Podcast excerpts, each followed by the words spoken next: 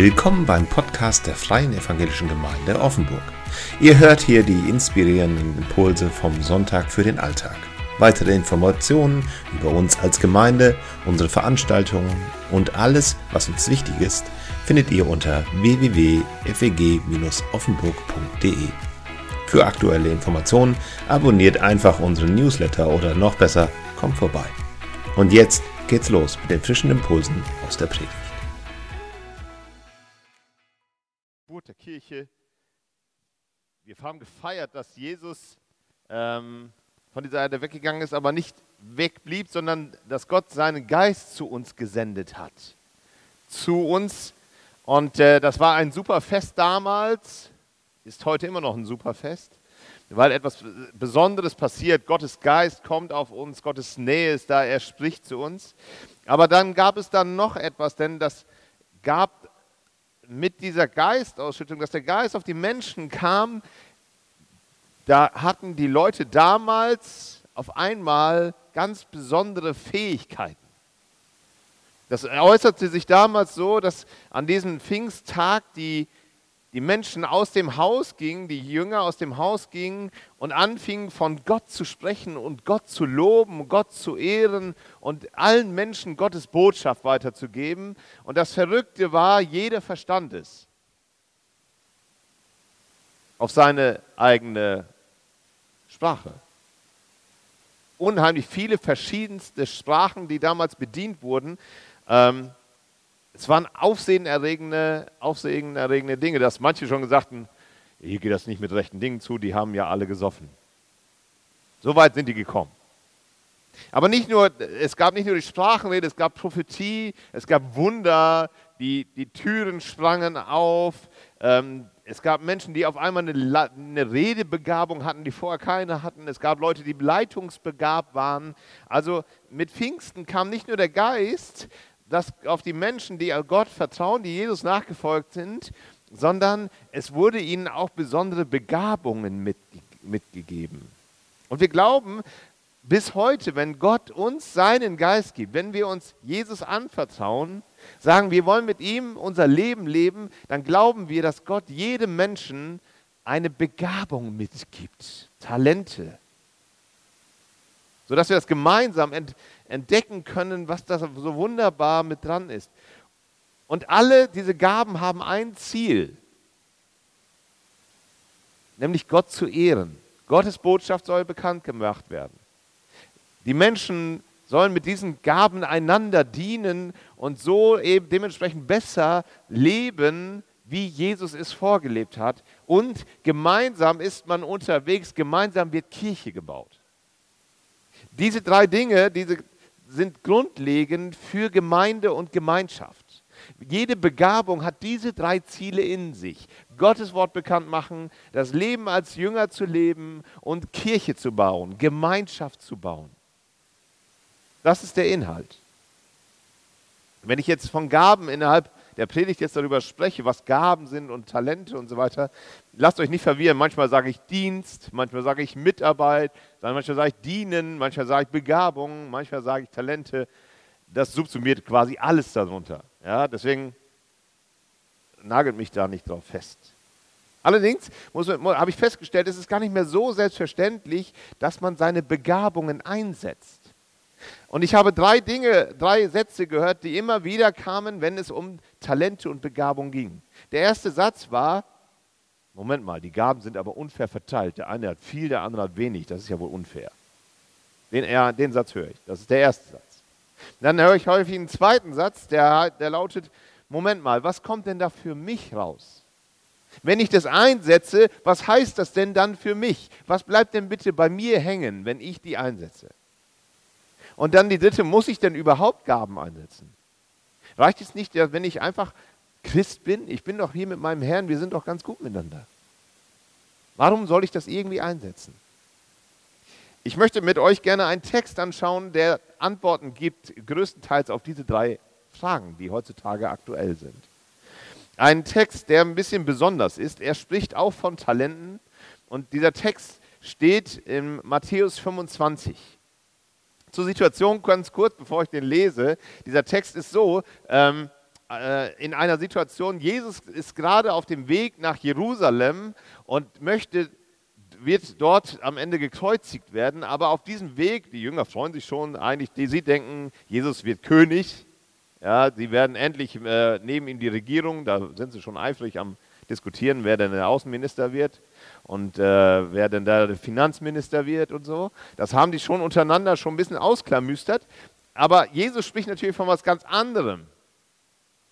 Und er redet auch davon, dass er nicht mehr da sein wird. Und er macht so ein bisschen ja, sein Testament hier. Er spricht, was denn passieren soll in der Zeit, wo er dann nicht mehr da ist. Matthäus 25. So ist die Situation ganz kurz für euch ähm, zusammengefasst. Ich lese den Text aus Matthäus 25, die Verse 14 bis 30. Ihr könnt gerne hier mitlesen, falls ihr eure Bibel überraschenderweise nicht dabei habt. Es ist wie bei einem Mann, der vorhatte, in ein anderes Land zu reisen. Er rief seine Diener zu sich und vertraute ihnen sein Vermögen an. Einem gab er fünf Talente, einem gab er zwei und wieder einem eins. Jedem seinen Fähigkeiten entsprechend. Und dann weiste er ab. Der Diener, der fünf Talente bekommen hat, begann sofort mit dem Geld zu arbeiten und gewann fünf weitere dazu. Ebenso der, der zwei Talente bekommen hat, der hatte auch zwei dazu. Nur aber, der aber, der nur ein Talent bekommen hatte, grub ein Loch in der Erde und versteckte das Geld seines Herrn. Nach langer Zeit kehrte der Herr zurück und forderte seine Diener auf, mit ihm abzurechnen. Zuerst kam der, der fünf Talente erhalten hatte. Er brachte die anderen fünf Talente mit und sagte, Herr, fünf Talente hast du mir gegeben, diese fünf habe ich dazu gewonnen. Sehr gut, erwiderte der Herr, du bist ein tüchtiger und treuer Diener. Du bist mir mit wenigen treu umgegangen, darum will ich dir viel anvertrauen. Komm herein zum Freudenfest deines Herrn. Und dann kam der, der zwei Talente hatte. Herr, sagt er, Zwei Talente hast du mir gegeben. Hier sind die zwei, die ich dazu gewonnen habe. Sehr gut, erwiderte der Herr, du bist ein tüchtiger und treuer Diener. Und du bist mit dem wenigen treu umgegangen, darum will ich dir viel anvertrauen. Komm herein zum Freudenfest deines Herrn. Und zuletzt kam der, der ein Talent bekommen hat. Herr, sagte er, ich wusste, dass du ein harter Mann bist. Du erntest, wo du nicht säst, und sammelst ein, wo du nicht ausgestreut hast. Deshalb hatte ich Angst und vergrub dein Talent in der Erde. Hier hast du es zurück, was dir gehört. Da gab ihm sein Herr zur Antwort, du böser und fauler Mensch. Du hast also gewusst, dass ich ernte, wo ich gesät habe und einsammle, wo ich nicht ausgestreut habe? Du hättest mein Geld doch wenigstens zur Bank bringen können. Dann hätte ich bei meiner Rückkehr wenigstens Zinsen darauf bekommen. Nehmt ihm das Talent weg. Gebt es dem, der zehn hat. Denn jedem, der hat, wird gegeben und wer im Überfluss haben wird. Und der hat, wird gegeben und er wird im Überfluss haben. Wer aber nicht hat, dem wird auch das genommen, was er hat. Doch dieser diesen unnützen Diener werft in die Finsternis hinaus, dorthin, wo es nichts gibt als Jammern, angstvolles Zittern und Beben. Jesus spricht mal wieder in einem Gleichnis. Also eine Geschichte, die da äh, ja in der damaligen Zeit durchaus gang und gäbe war. Ein Gleichnis, eine Geschichte, das mit dem, mit dem Herrn, der wegfährt, das ist so eine ziemlich einfache Geschichte. Und die Übertragung ist noch einfacher.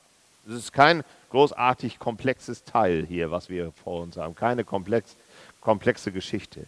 Es ist relativ leicht zu erkennen, dass dieser Mann, der geht, dass es Jesus darstellen soll, der, seinem, der seine, seine Diener beschenkt.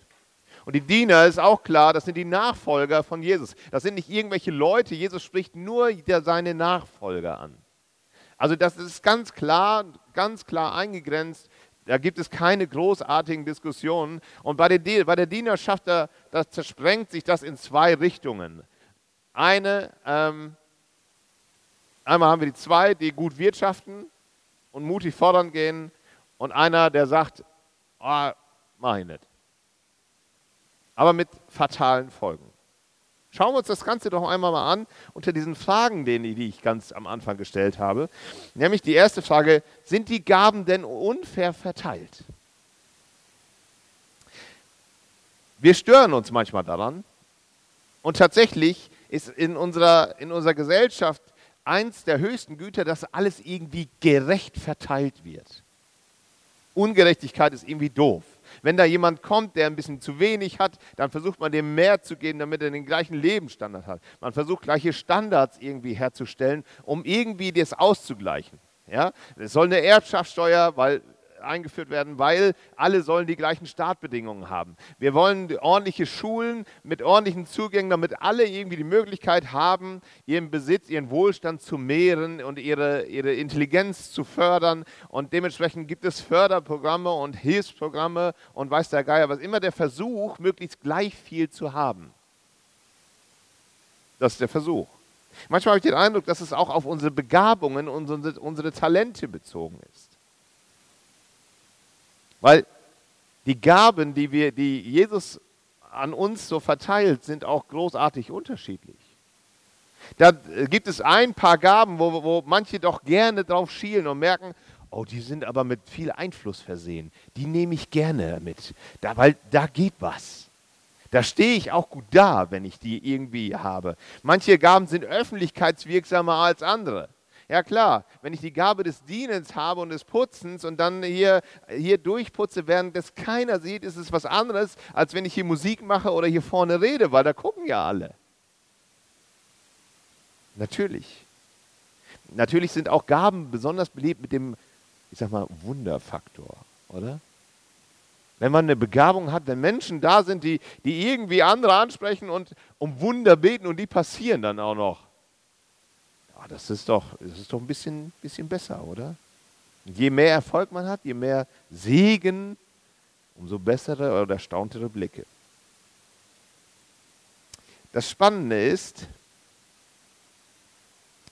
ähm, dass es hier gar nicht um den Wettbewerbsgedanken geht. Der Satz, der hier drunter steht, in Vers 15, den finde ich ganz bezeichnend. Der Herr schaut sich seine Diener an und ver vergibt seine Talente. Talent war im Übrigen so ein Wert von 1000 bis 10.000 Euro ungefähr. Also die haben zwischen 5 und 50.000 Euro hat der eine gekriegt, 2 bis 20.000 der zweite, der dritte hat 1000 bis 10.000. Sind jetzt nicht so die Megasummen. Ja, der hat nicht sein der, der, der Typ, dieser Gutsherr, der hat nicht sein gesamtes Vermögen verteilt wahrlich nicht. Er hat nur einen minimalen Teil da verteilt. Aber es geht hier bei der Verteilung von Begabungen darum, dass Jesus selber sagt, ich verteile das nach meinem Gutdünken. Ich verteile das, wie ich euch einschätze. Und vielleicht geht es uns manchmal so, dass wir denken, oh, hätte ich die und die Begabung mehr, dann, dann könnte ich vielleicht viel mehr leisten. Und Gott sagt, Bleib bei dem, wo du bist. Und das ist genau richtig. Vielleicht gibt es Dinge, wo du sagst, ich, ich habe ja, hab ja nur zwei Talente bekommen, was soll ich denn damit machen? Du entdeckst aber im Nachhinein erst, wie viele andere Dinge du auch noch hast, wo, wo Gott dich anspricht, wo Gott dir die, in seiner Gnade und seiner Freigebigkeit das Ganze gibt. Nach welchem Kriterium das läuft, ist ganz klar. Das einzige Kriterium, wo, womit unsere Begabungen verteilt sind, ist Gottes Gnade. Gottes Freigebigkeit, Gottes Souveränität. Du kannst dir nichts zusätzliches verdienen dabei. Das, was hier ist, das reicht. Und das ist speziell auf diese drei zugeschnitten. Und das ist, das, das ist die gute Nachricht heute Morgen. Wenn du eine Begabung hast, ist diese Begabung auf dich zugeschnitten und wartet darauf, dass du sie einsetzt. Das ist die gute Na Nachricht. Manchmal meinen wir, es kommt auf die Quantität an, wie viele Gaben ich habe und wie gut es doch ist und hätte ich noch die Begabung, dann könnte ich dies noch und man könnte ich das noch und könnte ich jenes noch. Und dann gibt es eine Suche danach, doch noch mehr irgendwie zu können, mehr noch irgendwie aus sich selber herauszupressen. Das ist überhaupt nicht das Thema. Setze das ein, was du hast. Das ist das Entscheidende hier. Nicht der Gedanke, ach guck mal, der an, der hat viel mehr. Ach guck dir den an, der hat viel weniger. Das Spannende ist, und das habe ich vorhin gesagt mit diesem, mit diesem Geldbetrag, Talente ist damals Geldbetrag gewesen, heute sind Talente für uns Begabungen. Die sind nicht groß. Wir sind nicht High-End.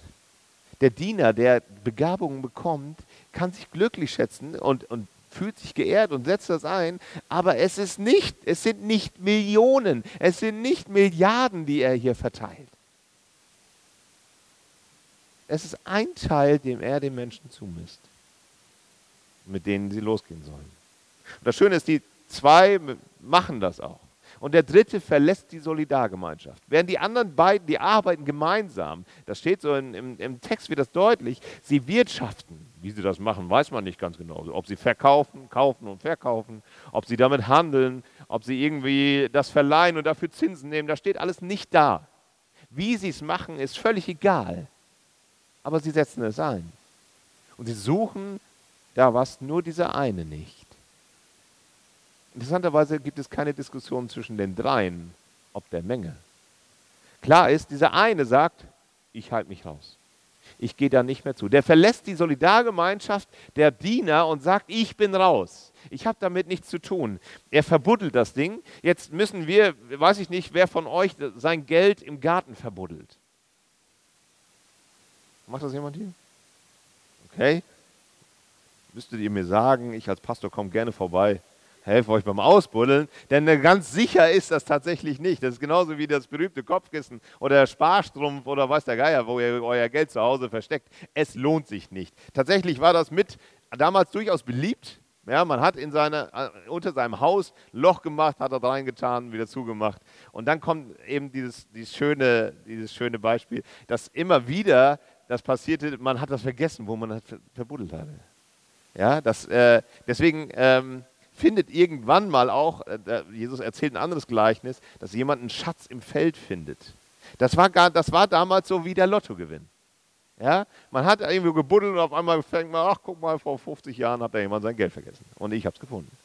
So war das hier auch. Also das, das, das war damals irgendwie der, der Sparstrumpf von, von heute, wenn du es verbuddelst oder in dein Tresor zu Hause legst und vergisst dummerweise, Mensch, wo war der Tresor? Keine Ahnung, ja, das passierte. Das ist genau dasselbe System hier.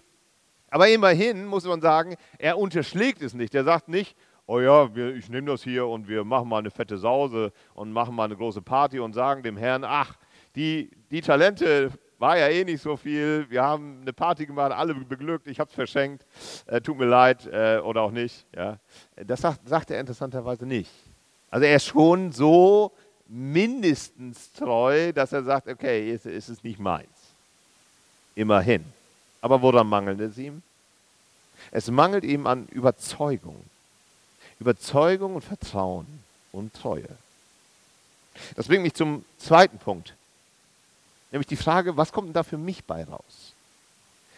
Was kommt da für mich dabei raus? Das ist tatsächlich ein sehr häufig, häufiger Einwand, wenn wir, wenn wir darüber, darüber sprechen, welche Begabungen wir haben und wie wir da ein, wie wir wie wir die bekommen und was da für uns rauskommt, das kommt ganz häufig an. Dann, dann kommt der Satz, ey, ich möchte meine Gaben einsetzen, aber ey, ich, ich muss dabei aber jetzt auch Freude empfinden. Ich muss dabei Segen bekommen. Ich selber muss dabei erfüllt werden. Lob und Anerkennung, okay, das sagt man nicht direkt. Ja, das, man will ja dienen, ja, aber wäre trotzdem schön, oder? Also sieht ja keiner, wenn ich hier was mache. Wäre schön, wenn mal jemand vorbeikommt und mich hier mir auf die Schulter klopft. Tatsächlich kommt es relativ häufig vor. Und auch auf diese, auf diese Aussage, was kommt denn da für mich heraus? Bleibt mir überhaupt was? Da, da gibt dieses Gleichnis auch eine Antwort. Deutlich wird nämlich hier, die Jungs, die haben alle ein Talent bekommen, aber nur geborgt. Das ist nicht ihrs.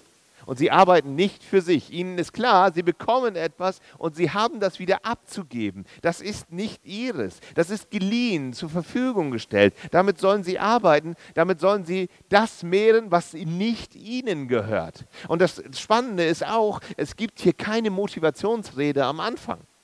Der Herr sagt nicht, pass mal auf, Freunde, ey, ich habe hier aus Versehen hier acht Talente über, macht ihr was draus. Am besten am Ende. Und wenn ich weiß, dass ihr das gut macht, dann kriegt ihr am Ende noch eine Stadt.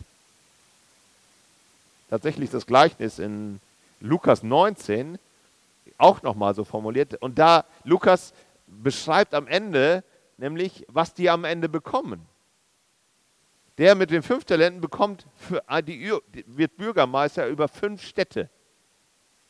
Obwohl er vorher nur 10.000 Euro, 50.000 50 Euro maximal verwaltet hat. Und der, der zwei bekommt, bekommt die Oberhoheit über zwei Städte. Und der, der einen bekommen hat, bekommt nichts. Man merkt also, die Verhältnismäßigkeit, das ist schon was ganz Besonderes hier. Aber der Herr macht, der, der geht jetzt nicht hin und sagt hier, hey, ich motiviere euch, schaut mal, was ihr am Ende bekommt. Aber ihr müsstet jetzt was einsetzen. Und am Ende wirst du das bekommen. Das spielt interessanterweise überhaupt keine Rolle hier. Matthäus erwähnt das nicht. Er sagt nur, seht zu, vermehrt es, viel Spaß, ich bin weg. Mehr sagt er nicht. Die einzige Aufgabe ist, arbeitet damit. Für uns ist das heutzutage eher eine Risikoabwägung.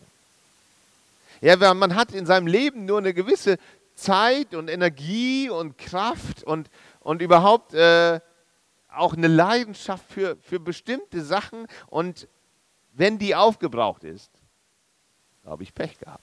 Ich muss die verschiedensten Arbeitsbereiche in meinem Leben, Familie, Arbeit, Hobbys, Sport, äh, Weiterbildung, ein bisschen spirituelles Leben, alles irgendwie unter meinen Hut bekommen. Und wenn ich dann auch noch mitarbeiten soll, anderen dienen soll, dann wird das eng. Wo passt das denn bitte noch rein? Mein Kuchen ist schon komplett aufgegessen. Ja, wenn ich den Kuchen hier habe, meine Zeit einteile und dann soll ich noch ein Stück dienen, dann ja, wie viel bleibt denn da über? Ich muss doch mit dem Output rechnen, das ist doch Risiko, oder?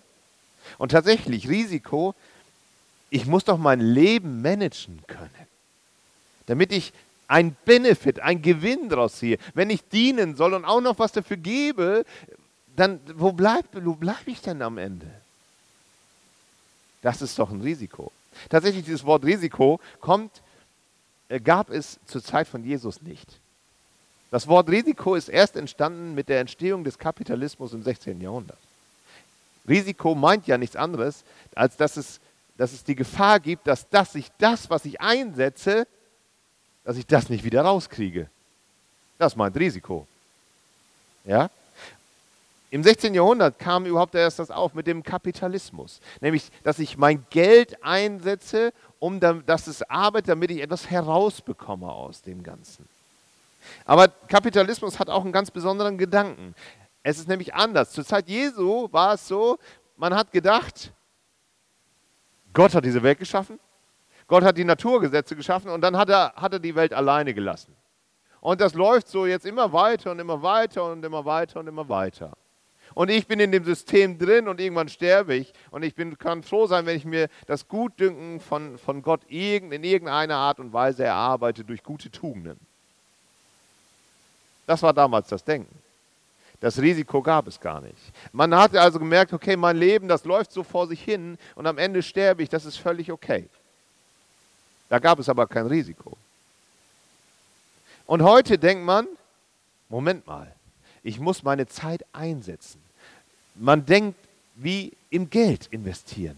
Ich muss mein Geld einsetzen, ich muss mein Geld, meine Zeit managen, ich muss mein Leben managen, ich muss alles irgendwie aufpassen, dass, dass, dass das Risiko minimiert wird. Ich kann mein Leben planen, ich kann alles machen, was ich will, nur wenn ich die richtigen Entscheidungen treffe, wenn ich das Risiko minimiere und wenn ich gute Entscheidungen treffe. Das ist der Hintergrund. Aber die, dieses dass wir unser Leben planbar sind, dass wir unser Leben managen können, das ist ein großer Fehler. Tatsächlich passiert das genau nicht. Das merken wir immer dann an zwei Dingen. Beim Tod und bei der Liebe. Ja, auf einmal fängst du an, Dinge auszugeben für etwas, Geld auszugeben für etwas, was du noch nie vorher gebraucht hast. Warum? Weil du eine besondere Liebe hast. Männer, ihr kauft Blumen, die nach einer Woche verblüht sind. Ey, Entschuldigung, aber was ist denn das für ein Risiko? Ja? Da, da gibst du Geld aus für etwas, das in einer Woche nichts mehr wert ist. Im Gegenteil, du musst auch noch Entsorgungskosten tragen. Ihr müsst das mal gegenrechnen. Das lohnt sich irgendwie nicht so richtig, oder? Und die Damen ganz genauso. Ihr kauft euren Männern Klamotten, die er sowieso nicht anzieht. Vielleicht dann doch, weiß ich jetzt nicht. Aber allein das Risiko, ja. Und erstmal geht ihr los, ihr müsst einkaufen, dann habt ihr Klamotten gekauft, dann, dann freut er sich vielleicht, vielleicht auch nicht, ja. Und dann zieht er sie auch nicht an. Ja, lohnt sich das? Tod und Liebe, beides ist Risiko. Weil es nicht planbar ist. Das Leben ist nicht planbar. Und die Knechte hier, die glauben nicht an den Kapitalismus. Die glauben daran, Anja, was glauben sie denn? Dass sie gefangen sind im Rat der Zeit? Dass das Leben planbar ist? Weder noch. Sie glauben an ihren Herrn. Sie glauben, ey, wir gehören zu dem, der wird es schon gut mit uns meinen. Der hat es in der Vergangenheit gut mit uns gemeint, der wird es auch jetzt in Zukunft wieder gut mit uns meinen. Dieser Herr, den wir kennenlernen, der wird uns nicht hängen lassen, wenn wir treu sind. Genau das meint er hier. Aber klar bleibt, keiner arbeitet für, dafür, dass er eine Gehaltserhöhung bekommt.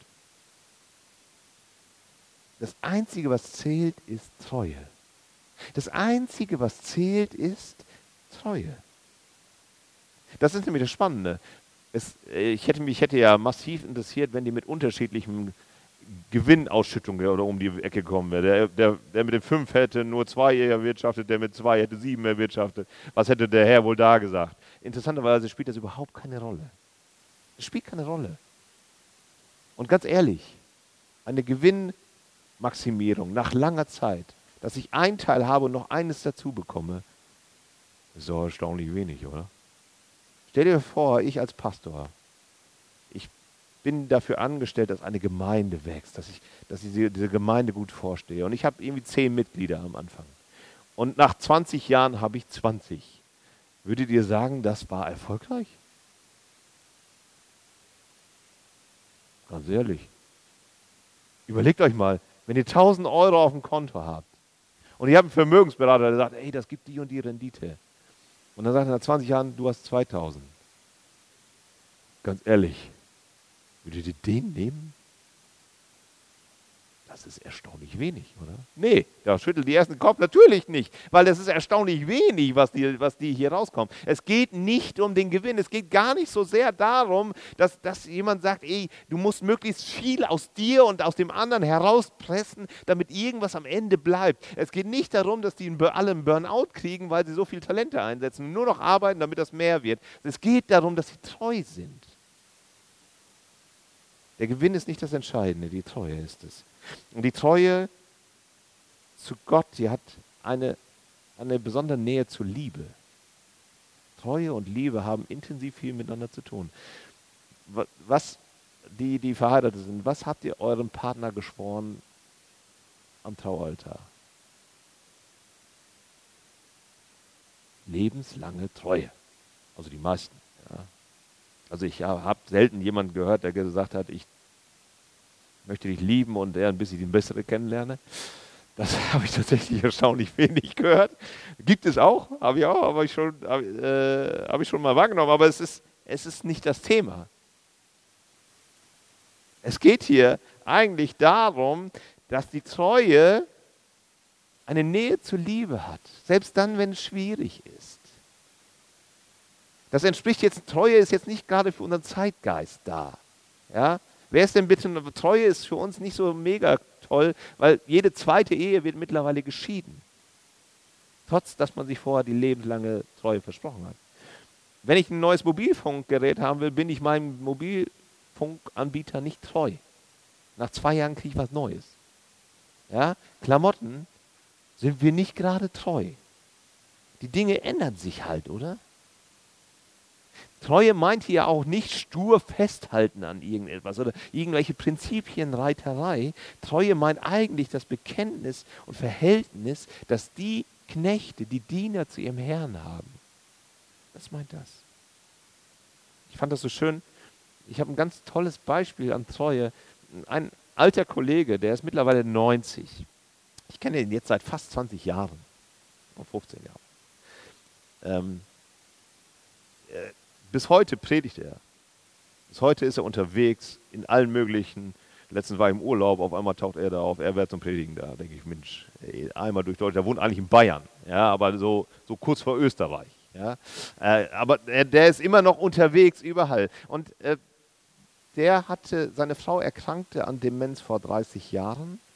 Vor 20 Jahren kam sie ins Heim, weil er sie nicht mehr betreuen konnte, weil sie Weglauftendenzen hatte.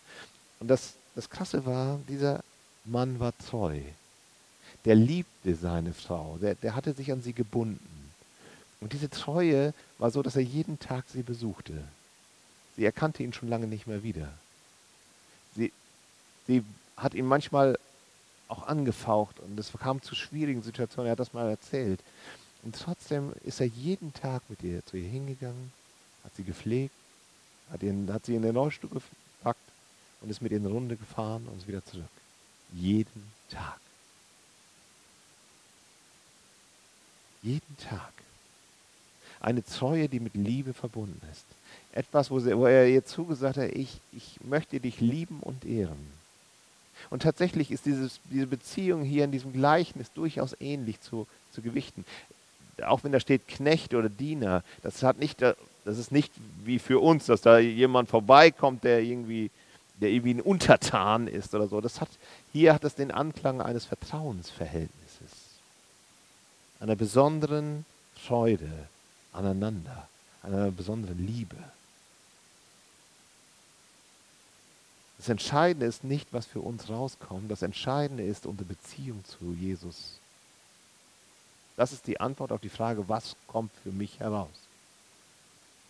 Setz das ein in der Gewissheit, dass dieser Gott für dich sorgen wird. Auch wenn es dich was kostet. Eine letzte noch.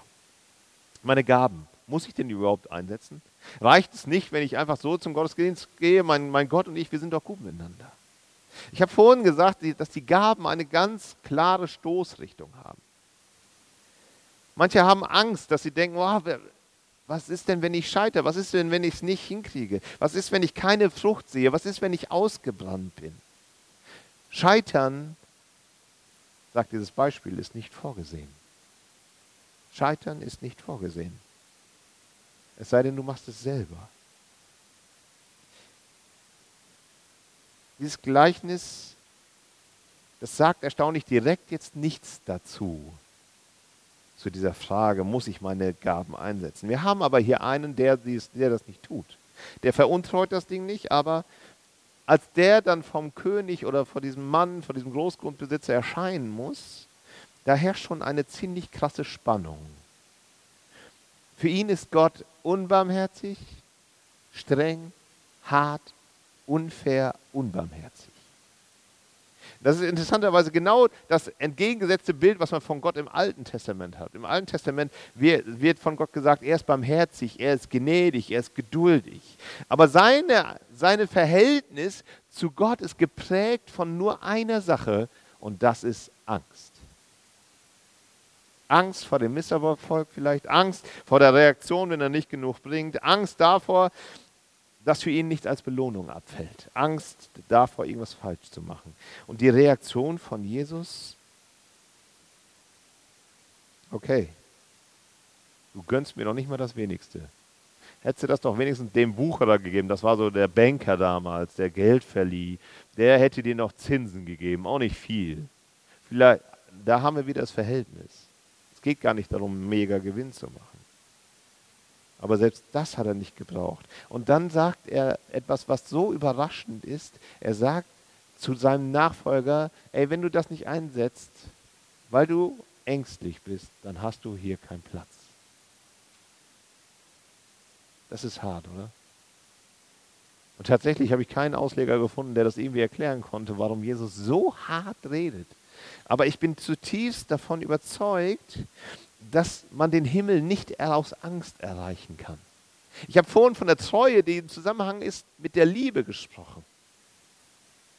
Und genau darum geht es. Es geht darum, zu erwarten, dass dieser Gott es gut mit uns selber meint. dass Gott es gut mit dir meint und du deswegen das, was du hast, einsetzt, um sein Reich zu bauen, seine Botschaft bekannt zu machen, Menschen zu dienen, damit sie bessere Nachfolger werden. Den Lifestyle von Jesus anziehen. Dazu war dieser Diener nicht bereit. Er war nicht bereit, den, seinen Herrn zu lieben und das Gute von ihm zu erwarten. Er war nur mit seiner Angst beschäftigt. Und deswegen gibt es für ihn keinen Platz. Ich finde die, die Entscheidung von Jesus knallhart, wenn er dann sagt, du gehst dahin in die, in die Finsternis. Das, wir, wir haben hier die Gerichtssituation. Er sagt, du bist raus. Du hast hier nichts mehr zu suchen, obwohl du mein Diener warst. Es geht darum, den Lifestyle von Jesus anzuziehen. Zu sagen, ey, ich bin in einem Vertrauensverhältnis hier mit dir. Ich gehöre zu dir. Die Treue und die Liebe, das gehört alles dazu, zu unserer Beziehung zu Jesus. Das mit dem Lifestyle ist ja so eine Sache. Ich habe letztes Jahr einen Triathlon gemacht. Äh, unter ferner Liefen. Ja, es war ein tolles Erlebnis, da erst zu, zu schwimmen und dann Rad zu fahren. Dann war man automatisch wieder trocken. Und dann äh, zu laufen noch und dann ins Ziel zu kommen, tausende Zuschauer und so. Das ist, war überwältigend, war, war echt toll natürlich kamen da viele vor mir im, im, im, Ziel an und so richtig die Jungs der alter Schwede, die sahen aus, ey, ja, so Muskelpakete, kein Gramm Fett an denen. Da habe ich gedacht, boah, ey, das ist schon cool, ja, wenn die da so daherkommen, äh, wenn die da den Berg hochjagen und du die, dich da stehen lassen oder wenn die da rennen und du denkst nur, ey, ich habe noch drei Kilometer vor mir, wie soll ich überhaupt ankommen? Es ist schon toll. Ja, der, den, ich, ich finde die super, wenn, wenn die da so rumlaufen. Ich bin fasziniert. Aber wisst ihr was? So sehr ich mich auch wünsche, so wie die zu sein, ich möchte deren Lifestyle nicht. Ich möchte deren Lifestyle nicht. Warum? Weil die morgens um fünf aufstehen und sich auf ihr Fahrrad setzen. Und dann quälen die sich erstmal zwei Stunden durch die Walachuten. Und dann achten die auf jedes Gramm, was sie zunehmen. Und das ganze Leben ist quasi nur auf diesen Wettkampf ausgerichtet. Wenn die da laufen gehen, dann haben sie ihre Pulse und dann kontrollieren ihr Puls. Dann dürfen sie, nicht, dürfen sie die Banane nicht essen, müssen den Kiwi essen, weil der irgendwie mehr, mehr Vitamin C hat. Und dann, dann dürfen, die, die, dürfen die keinen Alkohol trinken, aber auch keinen Kaffee. Das wäre für allein schon für mich der Tod. Ja? Weil ich denke, ey, wie geht das ohne Kaffee? Kann man überhaupt nicht Triathlon fahren? Ja, dann würde ich gar nicht aufs Fahrrad kommen. Ja? Also ich, ich will deren Lifestyle nicht. Noch schlimmer geht mir das, wenn ich die ganzen Muskelmänner sehe, ja, die, die da ausgestylt, dann kommen die und machen die T-Shirts auf und haben da ihr Sixpack schon automatisch dabei, während ich es noch in der Hand habe. Ja. Und dann äh, denke ich, boah, ey, wie die trainieren, ja, ganz toll. Und dann, dann sehe ich, wie die trainieren und denke mir, Alter, das will ich auf keinen Fall. Das ist nicht mein Lifestyle. Das, das gehört nicht zu mir und ich will das auch gar nicht. Und mal, wisst ihr, manchmal denke ich, beim, beim Lifestyle von Jesus geht uns das auch so. Wir gucken uns den Lifestyle von Jesus an und denken, boah, das klingt total gut. Aber sind wir bereit, die Konsequenzen auch davon zu tragen? Sind wir bereit, ihm treu zu sein, ihn zu lieben und zu ehren mit aller Konsequenz? Sind wir bereit, alles für, auch für andere zu geben, einander zu dienen, auch dann, wenn wir nichts davon haben? Dieser Mann war es nicht. Der war es nicht. Der war nicht bereit, sein Vertrauen auf seinen Herrn zu setzen. Er war nicht bereit, das einzuhalten. Er war nicht bereit, sein Talent irgendwie arbeiten zu lassen. Noch nicht mehr das Wenigste zum Wenigen zu machen. Keine Ahnung, was das ist. Vielleicht eben nur Geld zu geben, keine Ahnung. Oder eben nur aufzubauen oder, oder anderen ein gutes Wort zuzusagen. Keine Ahnung, was er hätte machen müssen. Aber klar ist, wenn wir mit Jesus untergehen, unter, unterwegs war, sein wollen, müssen wir auch Jesu Lifestyle leben. Den Lifestyle von Jesus in ganzer Konsequenz. Ihn lieben und ihn ehren und ihm treu sein. Ansonsten sind wir raus. Es geht kein Imitat. Dafür ist es zu teuer, sagt Jesus. Dafür hängt zu viel davon ab. Und dafür hat er auch zu viel gegeben. Und deswegen feiern wir Abendmahl gleich. Wir feiern Abendmahl eben genau aus diesem Grund, weil Jesus sagt, ich setze alles für dich ein, ich liebe dich, ich ehre dich, ich tue alles für dich. Gott sagt, ich gebe alles, alles, was ich habe, um mit dir in Kontakt zu sein. Und mein größtes Verlangen ist, dass du mich liebst und ehrst mit dem, was du tust, dass das an allererster Stelle steht. Liebe mich von ganzem Herzen, mit ganzem Willen, ganzem Verstand. Das soll unser allererstes sein. Und deswegen feiern wir Abendmahl, um uns genau daran zu erinnern, uns zu erinnern an den, der uns hält, der uns liebt und der uns ehrt, der uns ausstattet mit Begabungen, um einander zu dienen, um sein Reich zu bauen hier auf dieser Erde. Tut das. Setzt das ein, was ihr habt, damit Gott und sein Reich groß wird. Euch wird alles andere zufallen. Ich möchte beten. Vater im Himmel danke dafür, dass du in deiner Größe und Liebe uns so reich beschenken möchtest. Dass du es schon jetzt sagst, dass das wenige, was wir hier auf dieser Erde von dir bekommen, dass es nur der, nur der Treue-Test ist, der Anfang. Und dass du so viel mehr für uns bereithältst in der Ewigkeit, die unser Zuhause sein soll. Und ich danke dir dafür, dass dieser Ort, dass du den geschaffen hast, damit wir das damit wir uns danach ausstreben, nach dir immer wieder neu. Und dass wir dir treu sind in dem, was wir tun und uns einsetzen, damit, damit dein Reich groß wird, damit dein Wort weitergegeben wird, damit andere Menschen stärker anfangen, in, in dir Vertrauen zu fassen. Weil uns nichts Besseres passieren kann. Du hast gesagt, dass du unser Leben füllen wirst, dass du unseren Durst stillen wirst. Darauf wollen wir vertrauen, dass du der Herr bist der es gut mit uns meint. Amen.